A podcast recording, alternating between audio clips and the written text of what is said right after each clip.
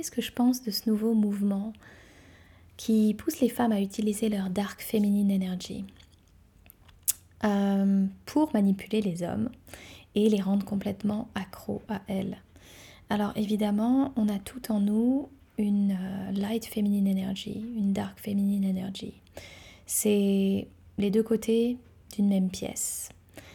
D'une part, on a le côté vraiment plus féminin, léger, euh, candide, euh, la mère, l'infirmière, la femme qui prend soin, qui est dans une séduction un peu innocente, c'est un peu le côté vierge qui va être la light féminine énergie. Et puis de l'autre côté, on a la dark féminine énergie qui est plutôt euh, l'ensorceleuse, la, sirène, qui va utiliser euh, des stratagèmes pour vraiment euh,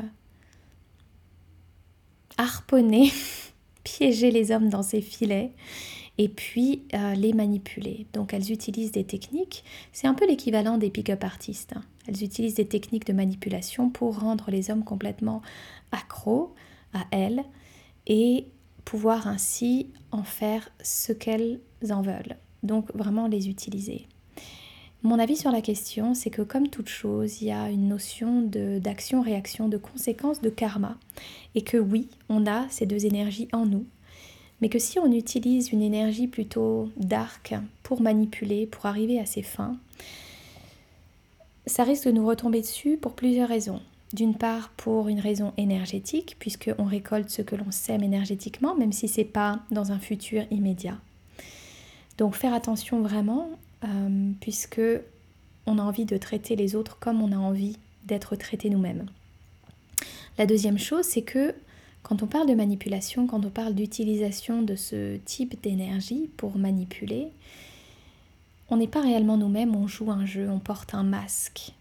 On n'utilise qu'une seule facette de nous et ce qui fait que la personne en face de nous est séduite, donc l'homme en question est séduit.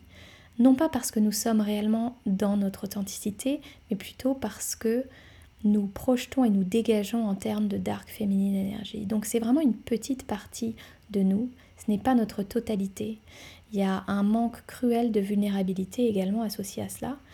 Et ce qui est important pour une connexion émotionnelle entre deux individus, c'est la vulnérabilité. C'est ce qui va permettre une connexion émotionnelle. Et pour qu'il y ait une vraie relation amoureuse, il faut qu'il y ait une connexion émotionnelle et pas une connexion purement physique, une connexion purement euh, basée sur le désir.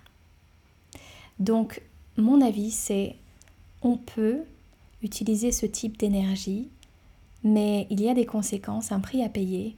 Et si on veut vraiment rencontrer quelqu'un pour une relation amoureuse saine et épanouissante, mais surtout authentique, je ne recommande absolument pas d'utiliser cette technique et ces énergies-là.